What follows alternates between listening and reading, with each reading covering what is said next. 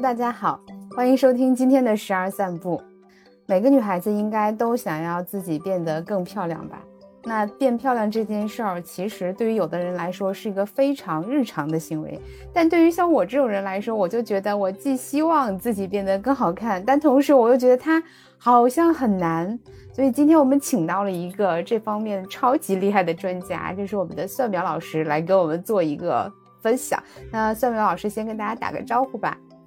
Hello，Hello，今天非常开心来到这个播客，跟大家分享一些普通女孩变美的故事。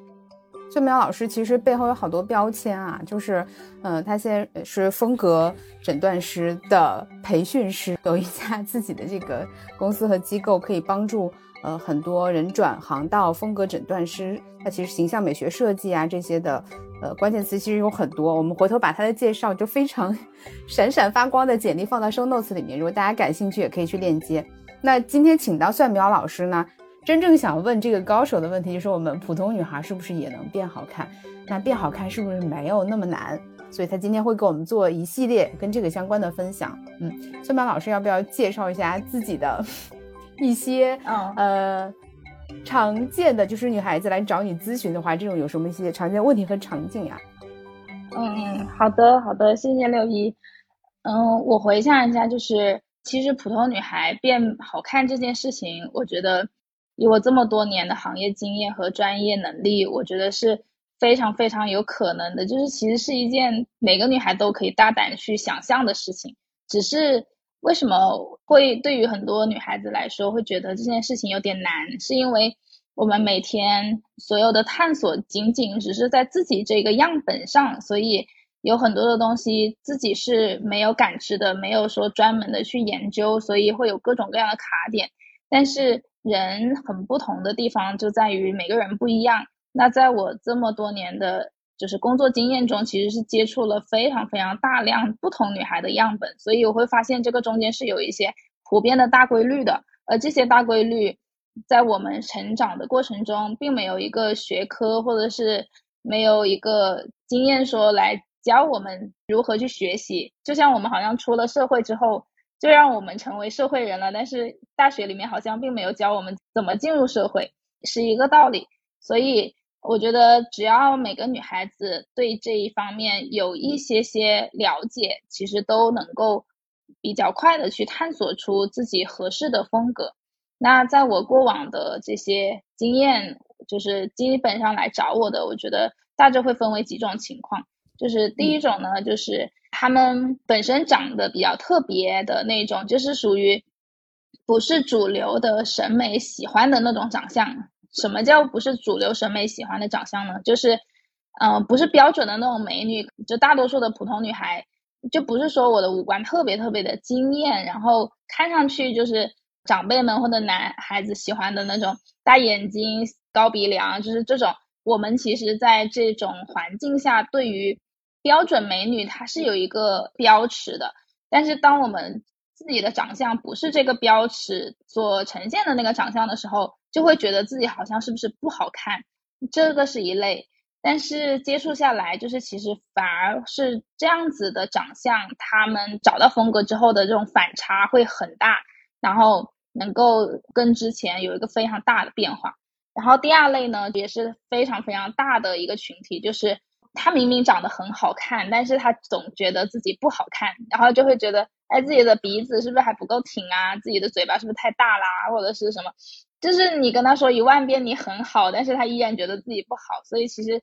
这部分的女孩子，我们更多的还是要先让她自己接纳自己的长相，让她自己认可自己，有自信心，其次才是形象的问题。只有当她自己认认可自己了，她才能够把自己好看的五官变成她自己的一些特点和优势。然后这个是第二类，然后第三类呢，就是。可能有一些女孩子天然的长相就会比较成熟，就是可能在小的时候她就已经比同龄人好像要显年纪，所以可能在她从小的经历中间，别人都会觉得她已经非常非常多岁了，然后他们就会对自己产生怀疑：我长得这么老吗？然后我这么显老吗？所以她往后他们自己在形象探索的过程中，反而会很刻意的想要去扮嫩。就是想要让自己看上去年轻一点，但是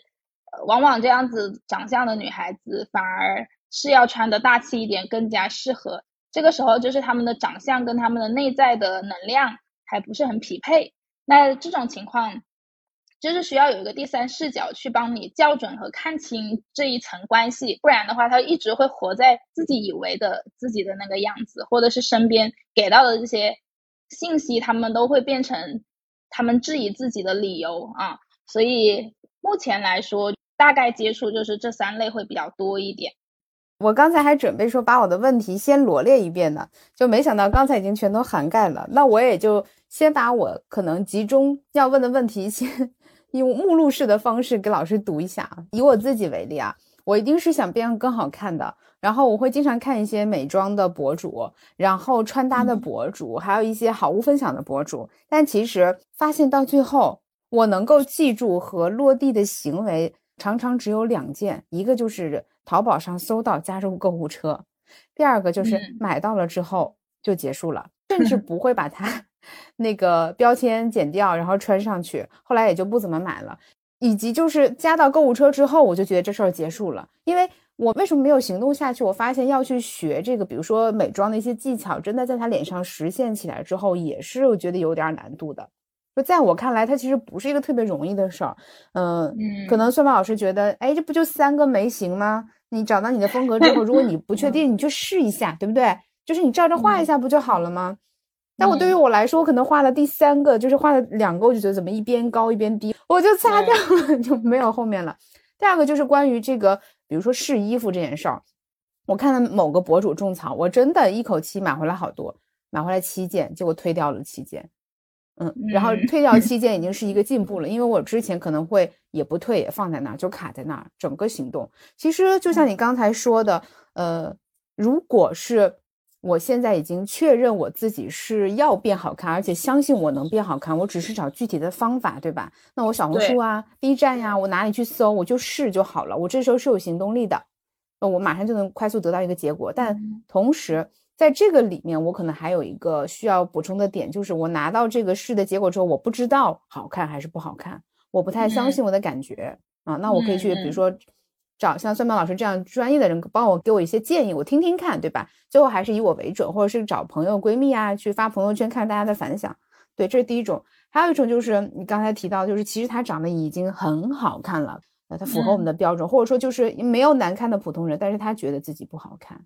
他这个心理上的这一层，我觉得就很难突破这个卡点，那可能就是一个相对长期的探索。第三点就是对于自己的形象气质适合的风格和自己想要去尝试的方向，呃，没有匹配，那其实也是可以通过尝试起来的。那如果这三个结合到一起啊，问一下蒜苗，就是如果你给这些女孩子一个建议，让她马上能够行动起来，我应该给什么？就是这事儿能不能用最简单的方式让我得到一些反馈？嗯。其实我在听六姨讲的时候，我觉得那个画面很真实哈，就是可能可能就是这个也是当时六一在跟我聊说，就是到底要问我什么，他有点卡点。比如说你其实就能够很好的代表一波普通女孩子变美的那一个就是发言人，因为比如说像你刚对对对，就是像你刚刚说的，就是。我可能已经很久没有这样子的体感了，就是 就是被你这么一说，哦，原来还有这么多的女孩子在形象上会有这样子很细腻的问题啊。对，但是我想先就你刚刚说的那几个画面，然后我觉得其实我脑海里已经冒出了一些点，然后我我想先把那个部分分享一下，就是嗯嗯，第一个呢，就是我们确实每个女孩子都是爱美的，她们可能会想要说。去行动，那比如说像六一刚刚说的，去行动的这个过程中，去小红书啊，或者是买一些衣服回来试，去探索和去尝试。那这个里面有一个点呢，就是你所有的，就是每个女孩子所有的尝试都基于自己的审美和自己的认知，就是基于自己的审美和自己对自己的认知。我觉得好像穿这个好看，或者是我喜欢这个博主，他我觉得他穿的好看，所以我买回来，对不对？但是这里面有一个偏差，就是你喜欢的不一定就是你适合的，所以我们每次就会兴致满满的去行动，但是行动后面回来发现得不到正向反馈，就跟我们做很多的事情一样，当一个事情你斗志昂扬，但是做了之后没有正向反馈，其实你就很难坚持下去了。所以我觉得这个不是大家的错，只是说这个事情确实，呃，是一个庞大的体系，因为人那么的不同，就并不是说我凭感觉我就能够马上拿到这个正向反馈的结果的，这个是一个啊，所以只是说有的女孩子在探索的过程中，她很幸运，她喜欢的就是她适合的，或者是她正好就探索到了一个她很适合的风格，然后她就形形成正向反馈了，然后她就走出来了。但是大多数人是。探索了很多，但依然还是找不到自己，然后就很越来越自卑，然后就陷入到了那个质疑的过程中。这个是第一种情况，呃，就是刚刚说的第一个点。然后第二个就是，呃，刚刚六一有讲到，就是即使我穿了这个衣服，包括可能去询问身边呃闺蜜的意见啊，或者是发朋友圈看大家的反馈。因为这里面的点是六一会觉得很多女孩子在尝试的过程中，她对好看的标准是没有概念的。就是我穿的这个，就是即使我今天试了一身衣服，但是我这身衣服一定是好看的吗？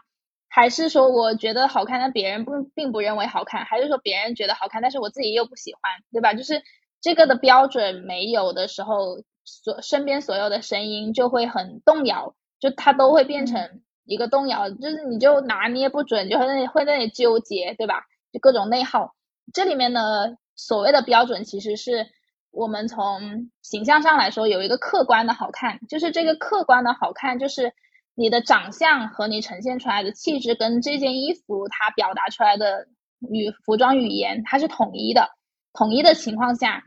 它这个就会呈现出一种客观的好看，而这种客观好看是。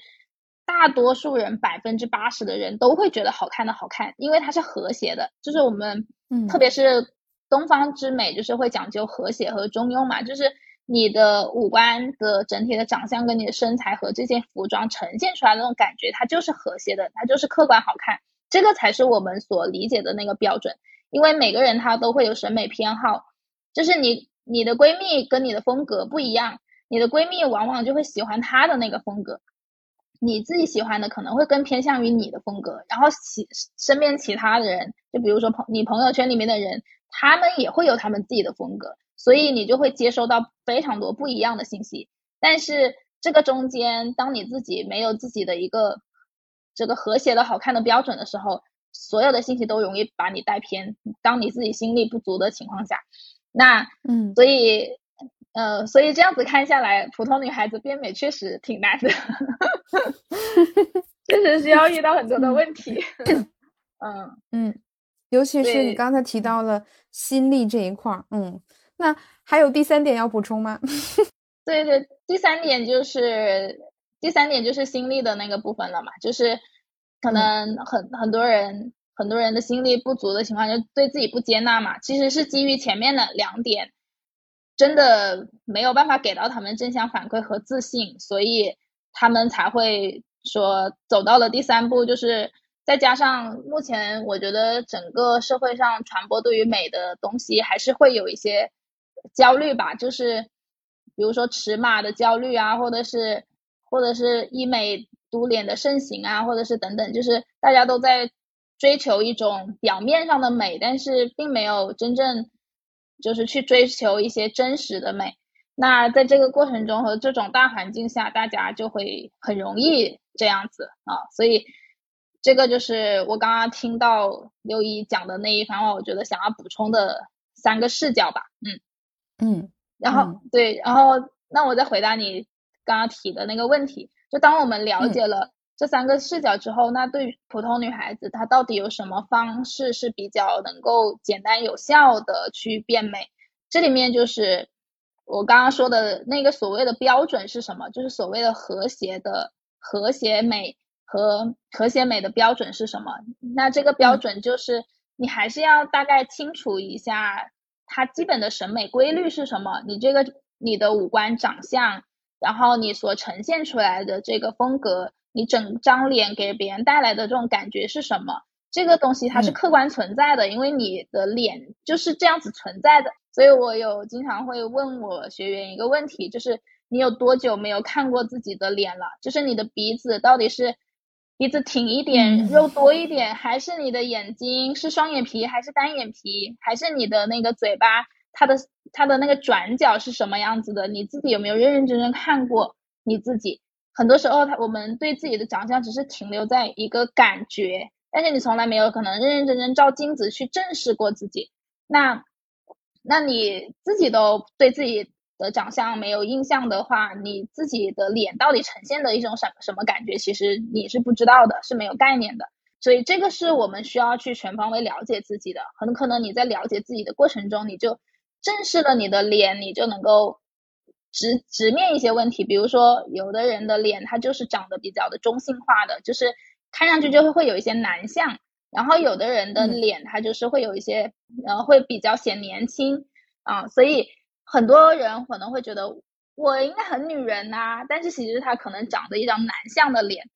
但是就是会有偏差，就是我们要先校准这个偏差，然后那除了你的脸，还有你的身材啊、骨架啊等等，就是。因为我们经常也会刷到很多的内容嘛，比如说，呃，比如说骨架比较大的女孩子穿衣服就要怎么怎么样，然后如果溜肩的要怎么怎么样等，就是类似这种嘛，就是这些还是有一点点方法的，就是这个肯定还是有一些技巧的，但是这些，嗯，这些之外，就是你整体的风格是统一的嘛，所以。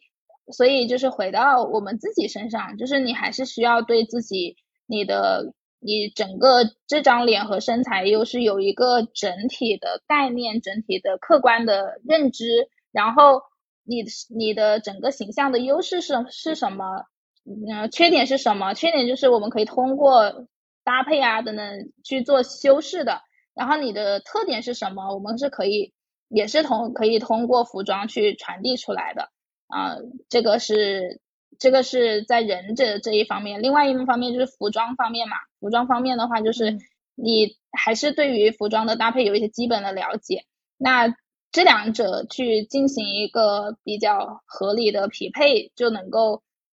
你自己的形象至少是不会踩坑的。嗯，对。但是我刚刚这样子讲完，我是我就有种感觉，是不是我讲完了之后，大家还觉得很难？你太懂了，我刚才就在写，觉得真的太难了。你知道为什么？我现在最大的感受就是，比如说我最近啊，呃，虽然在做播客，同时也想做一些自己事业上的探索。然后我去参加了很多学习课程，包括到线下去见人上课。然后我发现，我花了好大的力气，百分之九十九的力气用在去逃避面对真实的自己这件事情上。嗯就如果我真的清晰我是什么样子，我适合走什么，那我找到那些方法，我直接专心做就好了。但于对于这件事儿，其实我又没有那么确认，所以我的路径不是做一个是一个，而是先去看看有什么，先抓一把，然后看看哪些不要，先做排除法。那我可能剩下手里还有四五个选项，我再花精力去尝试和小范围验证一下。但在这个过程里面，我发现我一边往前走，一边拒绝。一边往前走，一边拒绝，对对，这是内心的层面。然后第二个就是刚才你提到说，我们看看镜子。天呐，我照镜子，我最不想看到的就是自己这张脸。嗯，对。但是我觉得这个是有方法的，是因为我正好最近我觉得走通了这条路。我走通的的路径是不是先看自己？就是先看别人，嗯，虽然我知道我现在有问题，比如说我盯着镜子，我就会啊，毛孔怎么这个样子？哎呀，痘痘又起来了，哎呀，有竟然有一根白头发，我就疯了。对，但其实后来发现，如果我不能去看自己的话，我可以做一件小事，就先偷偷观察周围的人。就比如说我看到蒜苗的时候，我也会去嗯观看一下蒜苗的风格是什么样，他的五官长什么样子，对吧？或者你打开朋友圈，或者你你。尽量是去看真实的人，大街上就好了。那些很漂亮的小姐姐化着妆准备拍照的时候，你仔细看她的五官，她到底是哪里美，是吧？她到底是这个呃皮肤好呢，精神状态好呢，是体型好呢，还是说她五官就是眼睛特别好看，或者是嘴巴很美？就是你能找到那个点。我觉得有的时候我们不容易发现自己的美，但是很容易发现别人身上好看的地方。那就把这个观察力用在别人身上，然后给他具体一点。可以看一部分优点，也可以看一部分缺点。当我们发现一个我第一眼看上去特别漂亮的女孩子，仔细看，哎呀，我非要鸡蛋里挑骨头，我也能挑出毛病的时候，我就会发现，原来大家都是普通人嘛。那我在看我自己的时候，觉得也还行嘛，就也只是个普通人，就没有很差，所以开始慢慢慢变得敢看自己了。嗯嗯，然后还有一个好治愈哦，是吗？心路历程治愈了自己。对，那还有一点就是，嗯，我也是想分享给大家的，就是我。今年年初开始去学钢管舞，哎呀，我又要来了，就是所有女孩子都要去试一下钢管舞。那个舞蹈教室的能量是非常强的，因为都是你想能去跳钢管舞的女孩，基本上都是认知或者是身材不错，或者到了一定高度的，而且她愿意去挑战这样高难度的运动。在那个场域里面，然后大家都是很性感悄悄说，然后我就把自己放到那样的场域里面去观察别人。我就会发现每个人的身材也许不是符合那种呃标准的审美，对吧？但是每个人都有自己独特美的地方，比如说她的精气神儿状态，就是像蒜苗说的，哪怕一个女孩她可能高高的，然后壮壮的那种，但是她展现的那个力量美跟自信，让你觉得哇，是这种感觉。有的就是嗯。有的就是个子小小的，比如说我的老师，但是他能做很多高难度的动作，和他那个流畅的那种衔接力量跟这个柔美性感结合到一起，你会觉得哇，原来一个女孩子可以美成这个样子。然后你看了这么多之后，再去看看自己，就会发现，嗯，我终于看到自己了。我且不说自己好看还是不好看，我以前是不敢自己接受自己穿的比较少的情况下去照镜子的，就是如同看脸是一样的。但是在那个教室里面，大家对着镜子，然后钢管舞不可能穿太多，因为你从管上会滑下来，会受伤。你就会慢慢的开始看自己，也开始更接受自己，包括去看自己拍完之后视频。我知道，也许不是马上从三十分变成一百分，但是我看到了自己从三十分到五十分到六十分的这个阶段，让我看到了希望。所以我觉得，如果嗯大家不敢看自己，可以第一先看看别人。对，如果你能发现别人的好，你就能发现自己的好。如果你能发现自己的不好，那你一定也能发现别人的不好，那就发现大家都一样。对，这是我想补充的。对，我觉得这个视角很治愈，然后就是也很贴合大家的心理。但我刚刚跟大家分享这个部分，我想表达的就是，就是这个事情真的不是大家的错，就是大家不要觉得。这个事情就是变美，就是一件很容易的事情。就是你们听我刚刚那么一分享，就是就会觉得，哎，它其实这个背后它是一套庞大的体系。我比如说像我到今年就是在美学行业已经深耕了十一年了，就是光嗯怎么帮大家变美的这个课题，我就已经研究了十一年了。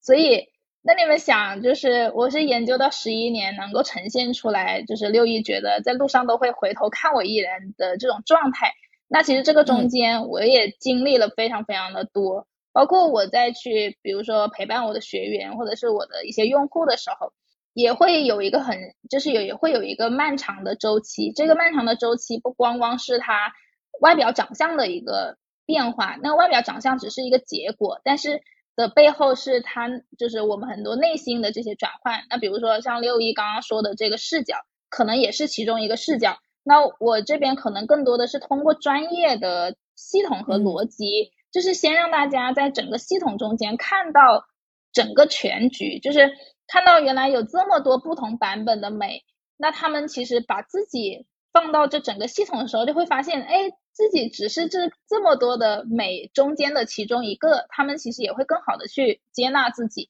啊，因为当我们不知道这些的时候，我们就会放大我们身上所有的点啊，就包括缺点啊，所以刚刚跟大家分享这个的，就是它确实是一个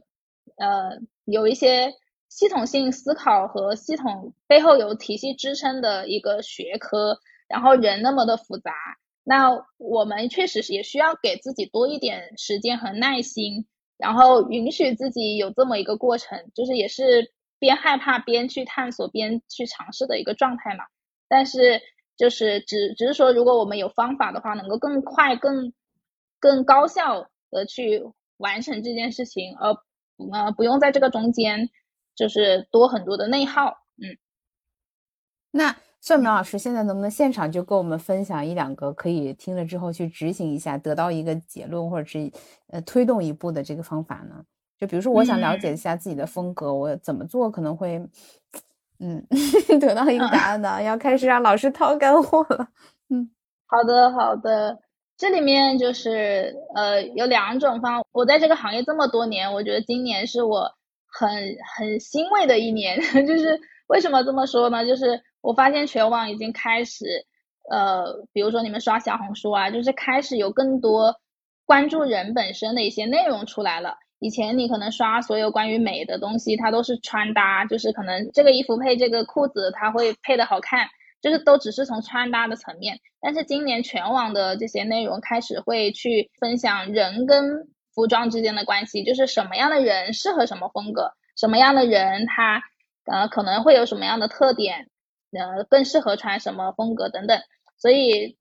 这一个就是就像那个信息，你开始能够接触到这样子的信息，而且会比以前更容易接触到这些信息。那我觉得这些信息也是。有效的就是肯定在某一些维度上多多少少就跟我们平时去看那些穿搭知识、穿搭技巧一样，它肯定是会对你呃了解自己会有一些帮助的。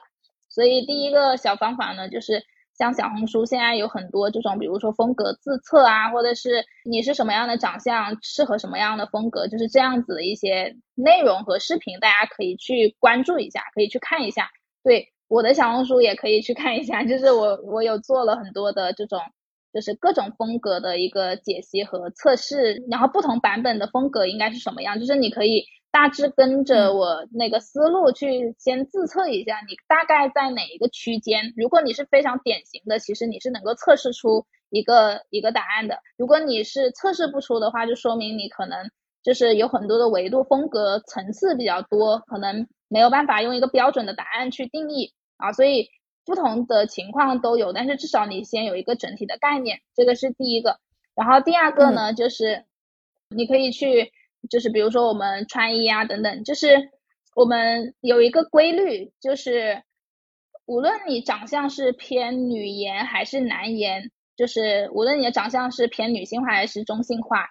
呃，都能够穿一些直线化的衣服。就是直线化是什么意思？比如说阔腿裤啊，或者是所有的服装的线条比较的干净简约、干练，就是这一类的服装。就是无论你是一个很女相的长相，还是本身如果是中性化的长相，你它就是很适合这种很干练的这些服装的，像阔腿裤啊等等这种。就是你往把自己往大气的去穿，这种女相的它也是适合的。就是你们去看很多的明星，就是无论是像杨幂呀，还是像。迪丽热巴等等，就是即使她们很女人，但是她们穿一些很干练的衣服依然是好看的，无论是她们的私服还是一些造型，就这个是一个大的规律哈。然后还有一个就是，无论你是长相偏年轻的还是偏成熟的，都可以往大气去穿。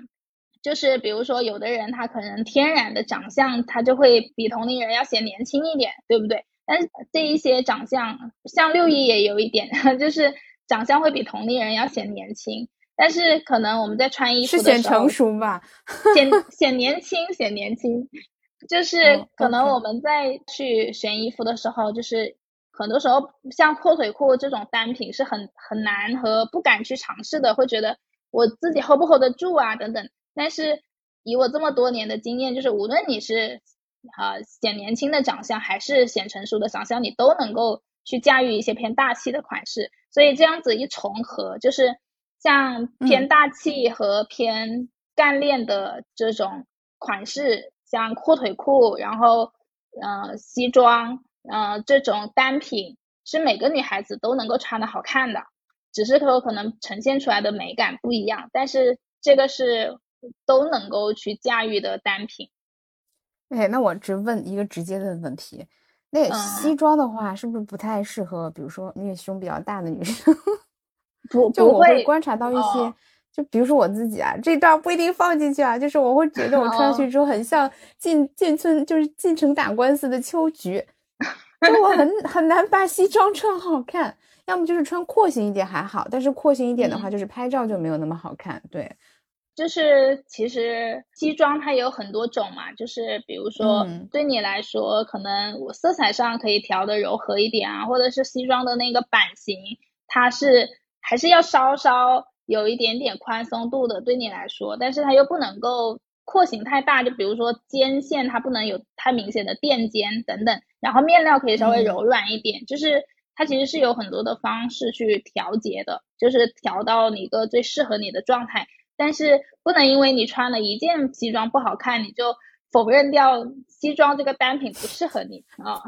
嗯嗯嗯。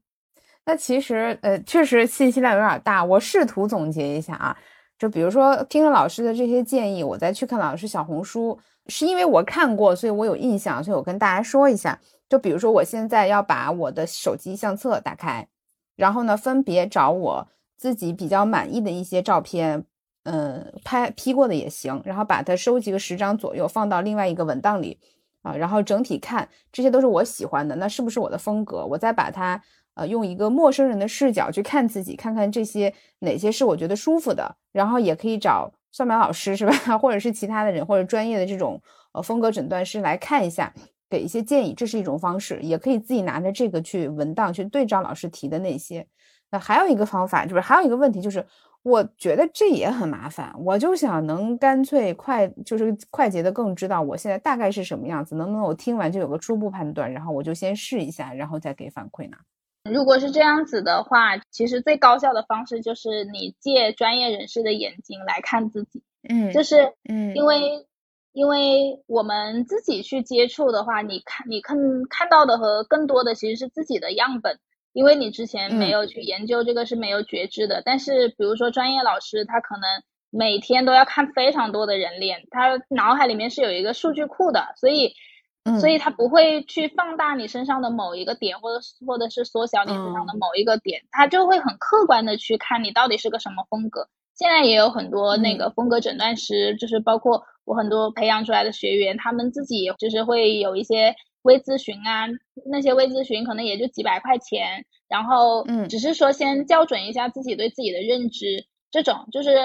呃，本身它像一个那个算命一样，或者是像星盘测试一样，就是 我就是就像风格诊断嘛。那我就是给我自己的风格做一个诊断，然后我们就是最高效的方式就是可以去找这些风格诊断师，然后给自己去呃做一个风格诊断，然后先呃通过第三方的眼睛、专业人士的眼睛看一下自己到底是一个什么风格，然后跟你所理解的自己是不是一样的。然后有没有补齐你对自己更全方位的了解？然后那我们大概有一个大方向了之后，我们再去尝试。那至少你的方向就是不会容易走弯路，或者是探索的过程中不会就是因为没有正向反馈，然后怀疑自己嘛。这里面我觉得还有一个坑要避免，就是尽量。可能是我的问题啊，就是不要问自己的老公或者是伴侣，哦，因为我觉得，呃，除非呃，不排除大家可能得到正反馈啊，但有的时候即使是正反馈来了，我觉得有点敷衍，或者说啊可以好看都一样，或者啊都一样都都都不怎么样，就是我觉得你可以找一个跟你稍微有一点距离，但是又没有那么熟悉的人，否则他可能会跟你一起 挑剔你，对，然后。刚才算命老师也说了，去找专业的人去诊断嘛。那，哎呀，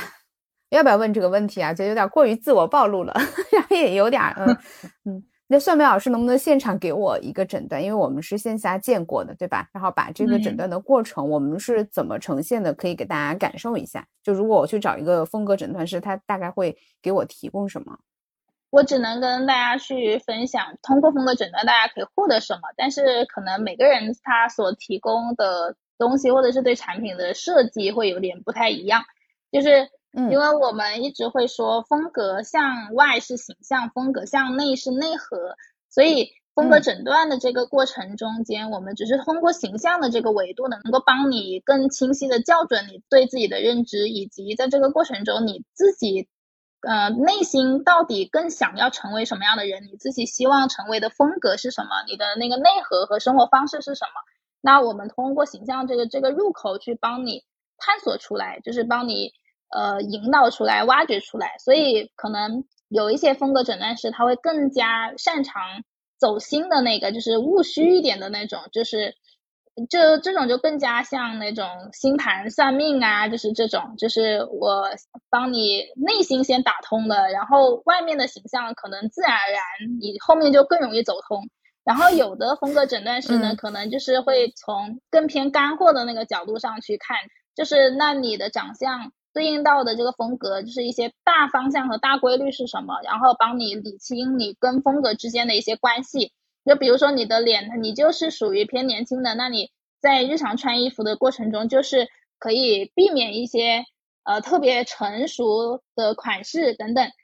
所以这里面我只能说给大家一些方向，然后但是可能具体每一个风格诊断师擅长的那个挖掘的点可能不太一样，这个就大家后面可以根据自己的情况去判断。然后那比如说六一这个，因为我之前有跟他线下见过嘛，就是来了来了，紧张了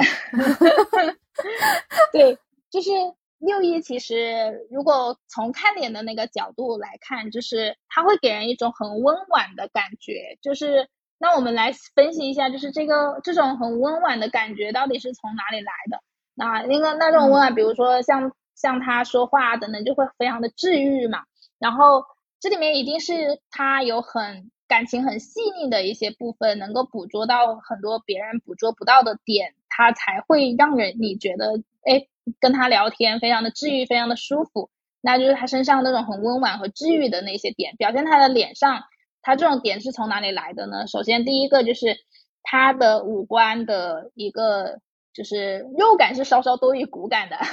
但是这个不是不好啊，就是就是那你想，如果你是对，如果你是你看那种超模脸，它是骨感多于肉感，它才会给你冷冷的感觉嘛，对吧？你看，你肉感多于骨感的时候，就会让人觉得非常的柔和，因为整个线条非常的流畅，而且会一下子拉近跟人之间的距离，会有一些亲和力，对不对？啊，然后这个是一个，然后第二个呢，就是五官本身的一些比例和长相比例，就是五官本身的大小和五官的比例，在六一这张脸上，其实它的比例是会稍稍偏短的。就是，嗯，这个就是自己看自己可能没有那么明显啊，但是你可以去跟你的闺蜜啊，或者跟你其他的同学，就是你们一起拍张合照，呃，你你对比一下，你就会很明显，就是你的脸是稍稍会偏，就是会偏短一点点，然后你整个的比例也会偏短一点，然后，嗯，那这种比例紧凑的比例会给人带来一种什么样的感觉呢？就是一种年轻感，所以我说。你是会比同龄人要显年轻的，这个可能每个人会觉得这个意思。对，可能每个人会觉得自己老啊。我们举个极端的例子，就比如说马云，你看到马云的那个五官多紧凑啊，对不对？就是你看他的脸，就是一直就会觉得活力满满，就是他的那种紧 凑的。这样，这样大家在联想到六一的时候，会不会关联到马云的脸？没有不一样，我只是想让大家非常。客观的有那个画面感去理解什么叫紧凑，对，然后不紧凑的，比如说呢，一一个明星或者是名人的类型是，呃，不紧凑的话，比如说像像舒淇或者是倪妮，比如说像舒淇、倪妮或者是钟楚曦这种，嗯，还有刘雯这种，就是都是属于不紧凑的，就是你看她这张脸一下子会非常的开阔。非常的大气舒展啊，那种她就会很有大女主的那种范啊，所以就是这样子一对比，可能大家会更有画面感哈。所以那个再来一个紧凑的紧凑的明星呢，就大家能联想一下，然后再继续再来一个再来一个紧凑的，就是比如说所有的大明艳五官美女里面，迪丽热巴算比较紧凑的，就是。她虽然很是吧，然后呃，猪猪猪猪还不算，就迪丽热巴，迪丽热巴她的那个，她一个是脸本来脸就很小，然后五官超立体，但是她五官的比例是紧凑的，就是你可以把迪丽热巴跟舒淇，呃，迪丽热巴跟，嗯呃跟那个那个女的叫什么来着？钟楚曦，钟楚曦，我会把迪丽热巴跟。呃，可以跟倪妮吧，对，倪迪丽热巴跟倪妮放在一起，就是你对比一下，就像倪妮她的眼间距会稍微宽一些嘛，然后她也是五官也会更舒展一点，但是迪丽热巴的话，她整个的五官是非常紧凑的，你们两个把两个对比一下，你们就会非常清晰的感受到，六一的话既不是迪丽热巴，也不是倪妮，她是介于两者之间的普通人，但是她可能会更偏向于呃说迪丽热巴这种。偏紧凑一点。哇，说的我都不好意思了。对对，大家可以这么去对比自己，也会就是找到自信。嗯，我现在有这种感觉。好好，下面对，就是主要是想跟大家分享的是这个我们看脸的背后的逻辑，就是我们看的是什么，就是不是说你。你到底美不美？然后你迪丽热巴这张脸，还有倪妮这张脸，就是可能都是不一样的比例、不一样的五官组合，但是他们都是美的，只是它的美的呈现方式不一样，美的版本不一样。那六一也有六一的美，对不对？所以我们去分析的时候，就是会通过这一些维度来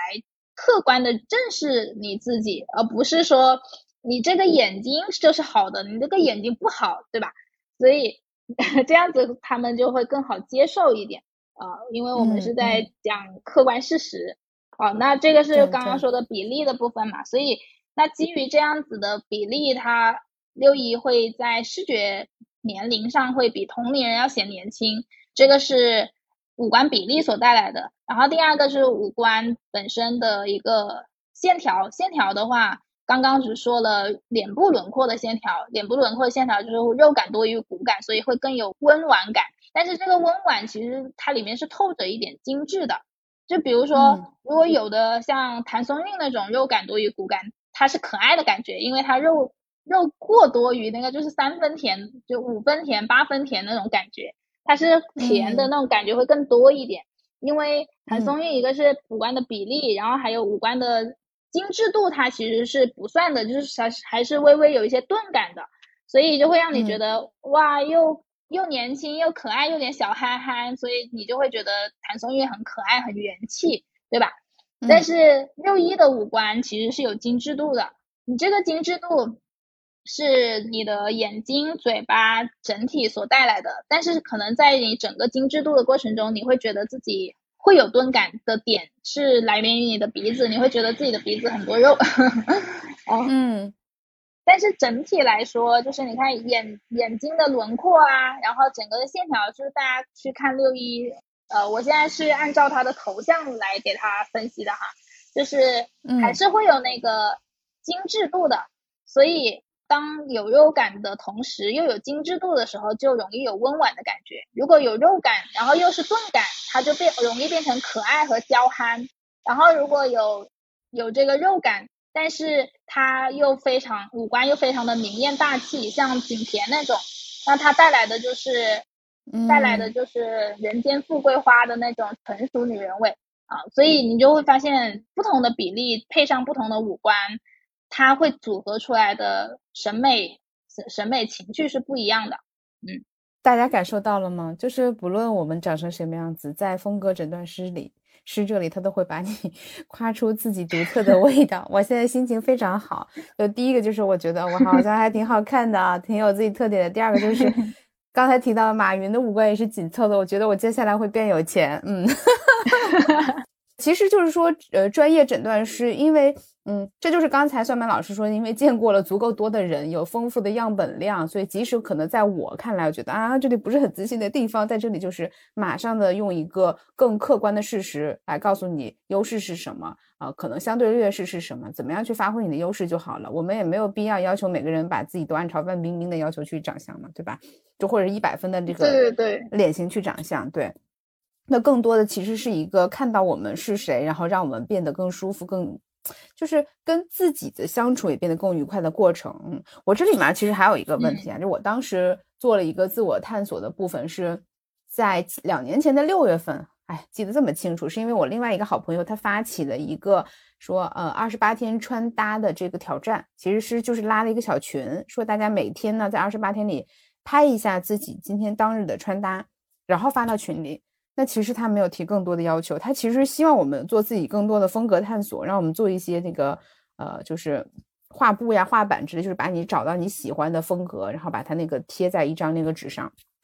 我都没做，然后我就衣柜里挑了几件我觉得还比较喜欢、想要穿还没怎么穿过的衣服。我说我立个小的 flag，就是把这些衣服穿一遍这一个月，然后我就发现其实已经有很大的改变了，就是我。把专注和这个关注放在穿衣上的时候，我就会注意一些配色。呃，有选择的时候，哪怕是只改善个五分，我都不选那个只有一分的衣服了。然后在见人的时候好像变得更自然。然后这这件事情一个月之后，给我最大的体会是我扔掉了一批我真的不喜欢的衣服，然后我在接下来去做这个穿搭的时候，好像变得更简单了。就这事儿有真的变简单。嗯，第二个就是，嗯，在这一个月的穿搭里面，我发现有一个点我很难取舍，就是有的时候我知道这样穿一定是好看的，但它很不舒服。嗯，我这个时候 应该怎么办？比如说我有一条呃闪闪发光的，像就是 那个人鱼姬的那个色彩的绿色的裙子，但是我找不到场合穿它，因为我永远都觉得不舒服。我要配高跟鞋，我要配一个披肩，我觉得我穿上那个一定是美的，但是那是我吗？就是我要在什么场合才能穿呢？对，但是我有我那个朋友就跟我说，你任何场合都能穿，你出门买咖啡倒垃圾都能穿。嗯，但我觉得其实是。你看，我心里卡点没突破的时候，我觉得是不现实的，所以这个难题又要抛给蒜苗老师。对对，就是比如说刚刚六一举的，呃，他学钢管舞的那一个例子，嗯，就是你就会发现，当你内心的力量很足的时候，即使我们身材没有那么好，即使没有那么标准，但是依然会觉得自己自信力爆棚，美丽美丽无敌，对不对？嗯嗯，就是。对，所以，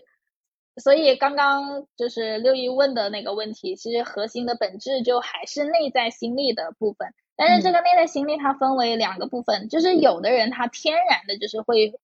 迷之自信，但是就是骨子里他会有自信，那可能是在他成长的过程中，就是呃他的原生家庭给了他足够的安全感，他自己内心会有这种自信，但是。我觉得在中国的话，他毕竟是少部分人，就是大多数的女性还是骨子里是不自信的。嗯，就是因为可能这个也跟我们的生成长环境有关。其实包括我也是一样的，就是我我觉得我现在算是慢慢的心里面的状态跟我的就是长相能够比较匹配了。但是你们如果你们看过我的照片，回头六一放在简介里面可以放一下我的照片。没问题，我是属于脸长。长得很个性的那种，但是我是潮汕家庭长大，所以我也是骨子里很不自信的那种。所以，我第一次接触形象美学的时候，我的老师给我做的诊断是前卫型。当时对我来说，就是三观尽毁，就是因为整个世界观世界观都崩塌了。是因为我在潮汕家庭长大，大家对于大家知道潮汕女孩就是就会天然的，大家就会觉得潮汕女孩很顾家、很懂事啊等等。就是我从小到大的标签都是淑女，我就觉得这个前卫这个字跟我没啥关系。然后我怎么可能会会长得这么前卫呢？然后但是也就是那一次的诊断，让我开始就是呃埋了个种子吧。我就觉得原来我的长相这么个性。那如果我内心没有力量的时候，我想要去穿一些个性的衣服，我是穿不出来的。即使我的脸长得那么个性，但是我依然内在的能量和我的长相所呈现出来的那种感觉是不匹配的。所以我知道了这个事情之后，我那我是一边在学形象美学，我其实是把它当成修我自己的一个过程，就是去更深入的去探索自己。然后我一边在大学的时候就参加了非常多的学生会，做很多很多的事情，还有兼职啊等等。我就是想要通过做很多很多的事情去。去拿到结果，然后在做事情的过程中增加自己的实力和底气，然后让自己更有自信心。那我确实也通过做很多很多事情，对自己的锻炼，然后然后让我内心的力量越来越强了。然后到到我大二的时候，其实我那个时候学美形象美学也学了一年了，我直到那个时候我才有勇气去剪短发，因为那个时候我的我的专业知识告诉我，我就是。更适合短发，嗯，所以我就敢去敢去尝试了。所以这里面就是我们的那个自信的来源，一个就是你当你内心真的足够自信的时候，你可能不一定知道说我我适合短发，但是你也敢去做了，对不对？嗯。另外一个就是我通过学习这些内容，然后我的专业和理性告诉我我适合短发，嗯，对我来说是有确定性的，所以我敢去做了。我我其实更多的是通过专业来倒推自己的行动，然后然后在这个过程中不断的去验证，因为我觉得我学习能力还可以，然后我知道我适合短发，我就去做了，然后果然我就是很适合短发。但是当你剪完短发之后，你其实已经跟你的过去淑女的那个标签 say 拜拜了。嗯，你已经就是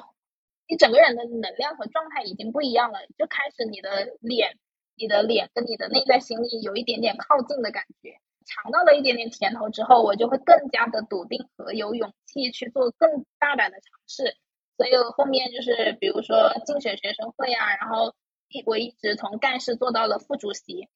就是在我面试都会被刷下来的情况下，我能够通过实干精神爬到那个位置，然后然后各种就是我觉就是我去做了很多以前我都不敢去想的事情，然后其实也是对自己的一个突破嘛，然后到了。后面就是真正的，我觉得到这个时期，就是我创业之后，就慢慢的可能这个过程中也会有很多的声音，就是会觉得，哎，善良你本来就很好，哎，你做很多的事情都能做好，就是我是通过很多这样子外界对我的一个正向反馈，然后我自己才慢慢的去拉平的。那我到了现在，就是我的长相跟我的内在心力是一个比较匹配的情况，我就能够很好的去穿出自己，活出自己，并且把这种能量。影响身边更多的女孩子啊，所以它是有一个过程的。嗯，那我我分享我的故事，我就忘了我前面的问题了。就就这样子。那嗯，我我我也来想一下，我们刚才问题是说，嗯，舒服跟好看之间，有的时候我不是我不知道该怎么选。嗯，就比如说，对特别漂亮的裙子，就是对，嗯，哦。对我那个时期，就是在我那个时期，我觉得短发，短发它是好看的，但是可能如果我那个时候内心能量还不足的时候，它对我来说就是不舒服的，因为我觉得我穿那个我就会别扭，是因为我觉得自己没有那么酷，但是我的短发会呈现给人的感觉会很酷，对吧？就其实，然后包括刚刚六一那个例子也是一样的，如果是自信的女孩子，就说你平时倒垃圾也可以穿啊，你任何场合都可以穿啊，对吧？但是你会觉得。我内心没有那么的 shiny，所以我即使我到了去穿这个，我觉得别人会看我，或别人会在意我的眼光。其实是你内心觉得自己不配，但是所以在这个点呢，就是当你那我就是我的方式就是通过专业去让我知道这个事情是有确定性的。嗯，那这个是其中一个方式嘛？那还有一个就是也是回到自己身上，当你。呃，那你自己当下的那个内在的能量还不够的时候，我就先放一放，也没有关系。就是当我觉得我到垃圾也能去穿的时候，我再去穿也没有问题。对，就是我觉得它就是一个接纳的过程。我觉得当那我们可以先通过其他的事情，比如说六一现在在做播客啊，我觉得也能够看到他在做播客的过程中有收获到很多内心的力量的。嗯，然后那可能慢慢的。我通过做别的事情，让自己越来越有信心了。其实你回过头来再去看那条裙子的时候，你那个时候的心境是不一样了。你你就会觉得，哎，我到了解可以穿，就是这个是一种可能哈。然后还有一个就是，还有一个就是场合，就是我们在去给用户做很多的风格诊断之后，他肯定就是形象的落位。那形象落位的话。有的人他是会有一些场合的需求的，嗯，就是，然后有的人他可能所对的那些场合需求不是很多的情况下，他其实穿衣的一些风格的变化就不需要特别的多。那可能那对于对于你那条裙子来说，就是它确实是可以在一些场合的。那你自己可以制造一个这样的场合，然后营造一个安全感的环境，让你。试着穿的这条衣服，去感受你在穿的这个衣服，然后现场的那个感觉，你可能呃又不一样，就是可能那个感觉又不一样。然后一般我们现在参加活动都会拍照嘛，那你可能拍了照片，然后发出去，别人又会给你一些很正向的反馈，那你可能下次就会觉得，哎，我穿这件衣服这么多人都说好看，那我下次是不是还可以再多穿一点？是不是？就是慢慢的就会越来越多的机会吧，然后会有有越来越多的可能。啊，这个是我分享的我的视角，也就是，嗯，当我觉得舒服跟好看之间需要取舍的时候，我有一些犹豫和纠结的时候，我可以当下先选择让自己更舒服的状态，因为让我不舒服的未必是那个鞋子和衣服本身，而是背后的东西。其实这个时候，对对。那个好看有可能是外界的声音和标准，而舒服是我自己内心的声音。这时候不妨听一听自己的声音，然后把裙子缓一缓就可以。就是在其他的事情上看到一下当下的自己。就是算不上让我觉得穿衣是一种自己的对世界的表达。就表达和创作，它有很多种。像我们录播客，用声音是表达，用图文是表达，呃，用影视记录这种也是表达。但是你画一幅画是表达，你种一棵树是表达，你穿一身自己的穿搭，这是你对当下的今天，嗯，这个世界你想对他说的话，就是今天是这个样子的，我感受的是这个样子的，我和你，就是你给我一种嗯这样的感觉，我觉得也是特别治愈和走心的。然后，算命老师有没有最后要跟大家补充和交代的一句话？嗯，最后就是还是希望每个女孩都能够找到自己的风格，活出自己的最高版本吧。因为我觉得，就是越研究美这件事情，就觉得当女孩子真好，就是我们可以穿那么多的漂亮的花裙子，然后可以去呈现那么多的风格啊，然后。就是能够比很多的男生有更多的这种表现的机会，然后当我们自己能够享受这个美的过程，并且自己能够很好的呈现出来，找到自己风格的时候，我觉得这件事情就会让你很有滋养啊。所以，呃，还是希望大家就是在这个前期也给自己多一点的耐心，然后能够。往这一条路上去走吧，人生还那么长，就是我们不用去奢求说，我当下此刻一定马上变美的这个结果。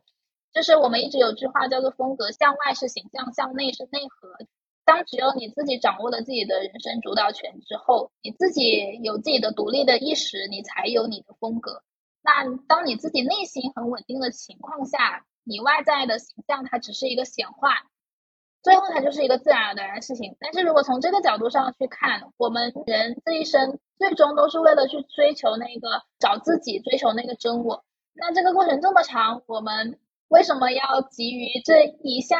就马上拥有变美的这个结果呢？嗯，就是好像就有点太心急了，对不对？所以最后就是想扭转一下大家这一方面的认知。然后我们其实有一生的时间来去探索，形象只是一个最。外层的显化而已。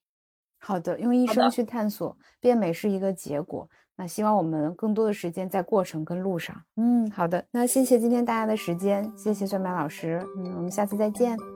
好的，拜拜。